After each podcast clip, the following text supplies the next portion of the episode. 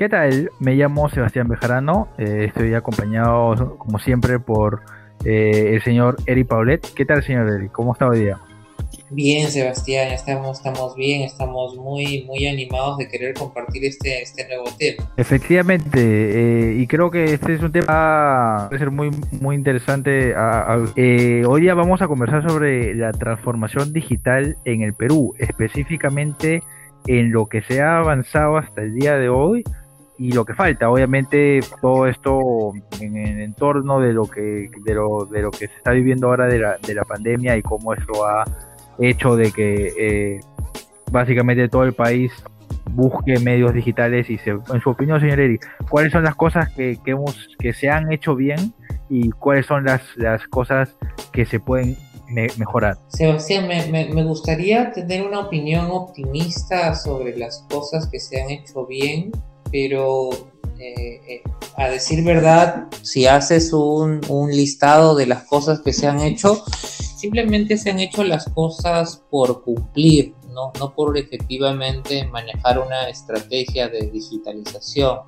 Estamos hablando ya, ya de un país que realmente debería ponerse al día este, sobre sus servicios, sobre lo que efectivamente significa eh, manejar el e-government, y, pues todavía estamos haciendo nuestra tarea, todavía nos estamos poniendo al día y lamentablemente la pandemia creo que nos ha atrapado en un momento donde no tenemos una ventaja competitiva con ningún país y tenemos que este, realmente apoyar, desarrollar las capacidades que poco a poco, si no las, no, no, las tenemos, pues vamos a quedar muy letargados con respecto a competencias muy cercanas, y estoy hablando del mercado chileno. Efectivamente, como, como usted menciona, yo manejaba una, una opinión similar en que las cosas básicamente se, se, han hecho aquí porque se han tenido que hacer y no básicamente porque era algo que ya se, se, venía haciendo. Parece que siempre estamos un, un medio paso detrás de, esas cosas, eh, pero usted considera que a lo mejor ya viendo el, impacto positivo que, está teniendo, a lo mejor eh, eh, manejar de mejor manera medios digitales y la nueva tecnología, ¿usted considera de que a lo mejor esto puede ser un plus en el mercado, ya que la gente se dé cuenta que no hay que hacerlo solamente porque es lo que tenemos, no para, como usted menciona, para darnos una, una ventaja frente a frente a los demás mercados? Ah, Sebastián, por darte una, una, una, fecha en la línea de tiempo, este, en muchos mercados ya se habla o se hablaba del e-commerce desde el 2008, ¿correcto? Estamos 2020. Entonces, este, eh, por decirte, de 2008 al 2020 hay como 12 años 12 años puedes tener tantos desarrollos, tantos aprendizajes y a nosotros nos va a costar el tiempo, nos va a costar el presupuesto, nos va a costar las lágrimas, pero tenemos que hacer esa, esa, esa, esa tarea de, de, ponernos al día, de demostrar la, la, la, alta resistencia que le teníamos a la tecnología. Una cosa es que, que, que veamos a los jóvenes jugando en TikTok, ¿correcto? Porque lo único que hacen es jugar ¿sí? Y otra cosa es que realmente las empresas lo tomen de manera, de manera seria y realmente inviertan en, este, en estos medios para generar mayor valor a sus marcas o quizás una, una posibilidad de generar acciones de, de venta. Entonces, este, eh, y en esa parte, digamos, a nivel empresarial, pues no te puedo mencionar ninguna empresa que realmente se esté metiendo seriamente a temas digitales todavía.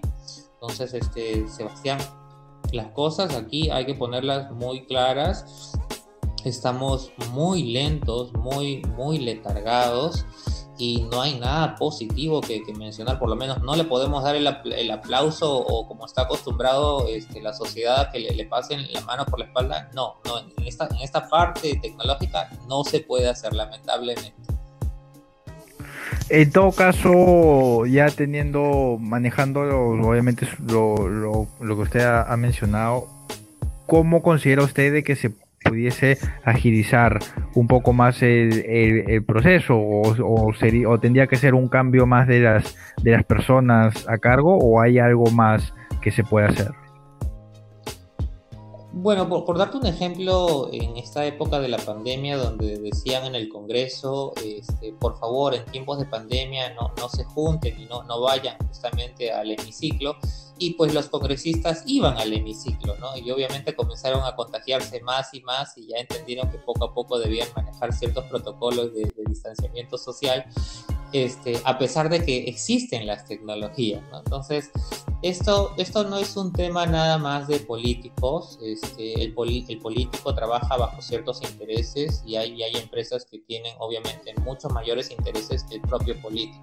Recuerda que el político en realidad está ahí porque hay alguien que lo ha apoyado a llegar ahí, no, no ha llegado realmente por sus propios medios. Entonces, yo te diría que es, un, es un tema de que las empresas realmente quieran, quieran y apuesten y, y realmente permitan dinamizar este tema de de, la digitalización, de que el gobierno se ponga al día, de que el gobierno haga su benchmark. Estamos hablando, puedes hacer tu benchmark rápidamente con, Singapur, puedes hacer tu benchmark rápidamente con Corea del Sur, digamos países que están altamente desarrollados.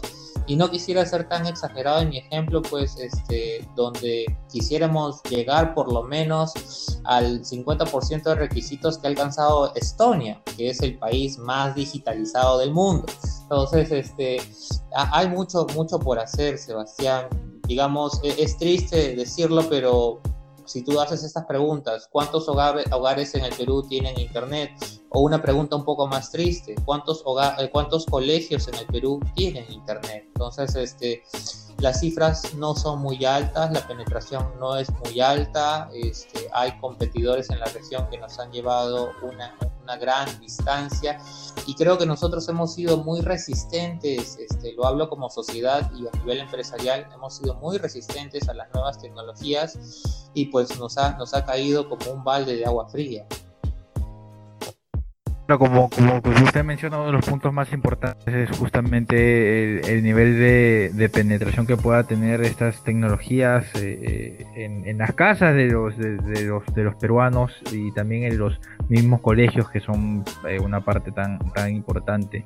entonces usted, como siempre a veces conversamos entre la diferencia entre las generaciones, ¿usted considera de que a medida de que las generaciones eh, más recientes eh, vayan entrando eh, a cargos como los que hemos mencionado, donde tengan poder de decisión sobre esas cosas, cree que el proceso se, vaya a, mover más rápido, dependiendo si la nueva generación llega a tratar de, de corregir esto?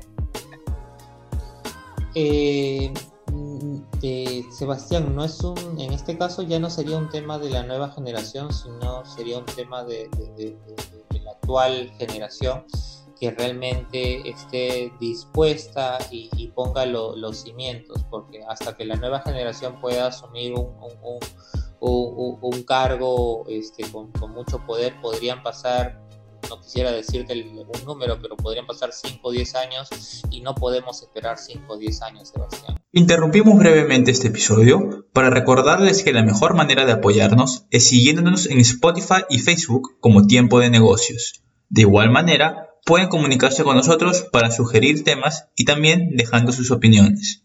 Muchas gracias. Bueno, yo a lo mejor me manejaba una opinión un poco más más optimista, pero creo que al final usted usted tiene tiene, razón en ese último punto también.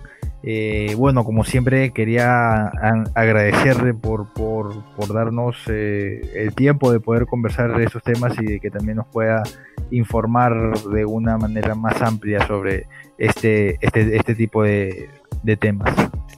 Sí, Sebastián, sí, siento que efectivamente, aunque buscáramos ser un poco positivos con este tema, la, realidad es otra, ¿no? Digamos, mientras que en el Perú realmente toda la vida hemos hablado del problema de la anemia, por darte un ejemplo, y se siguen dando problemas de anemia. Este, en temas de digitalización estamos igual, es decir, eh, queremos que efectivamente nuestra población tenga acceso al Internet, puedan usar el Internet Y, para empezar, este, tenemos tantas brechas, tantas brechas que, todavía tenemos que ponernos al día como país. Y otra cosa, Sebastián, no es un tema nada más de las brechas que podríamos identificar, sino que no contamos realmente con la infraestructura. Entonces, este, eh, son, son como decirte, Sebastián, quisiera computadora y no tienes computadora. Entonces, este, las cosas son tan crudas en ese aspecto que, que, si nos quedamos, digamos, pasándole la, mano suave a, a quienes nos, nos, escuchan, pues obviamente no van a entender la seriedad en la cual nos estamos viendo. Es decir, muchas empresas van a sufrir el tema de, de no poder realmente saber cómo digitalizarse, no existe la infraestructura como tal, los servicios como tal que, que deberían darse desde la parte de gobierno tampoco están, están alineados y, y no quisiera seguir con la lista tan larga que, efectivamente daría para bueno, bueno, sí, usted, tiene, razón, en esos temas nos, nos falta aún, aún, bastante para, para, poder siquiera tratar de ver de que estemos eh, en un mismo, mismo nivel con los demás mercados y con, como, como usted menciona, con, con mercados eh, rivales y que sean tan cercanos a nosotros como, como eh, chileno. Eh, como decía, muchas gracias otra vez por, por siempre estar con nosotros y, informarnos más sobre eso. Muchas gracias a ti, Sebastián. Nos vemos en un próximo episodio. Obviamente, señor Eric. Cuídese. Hasta luego.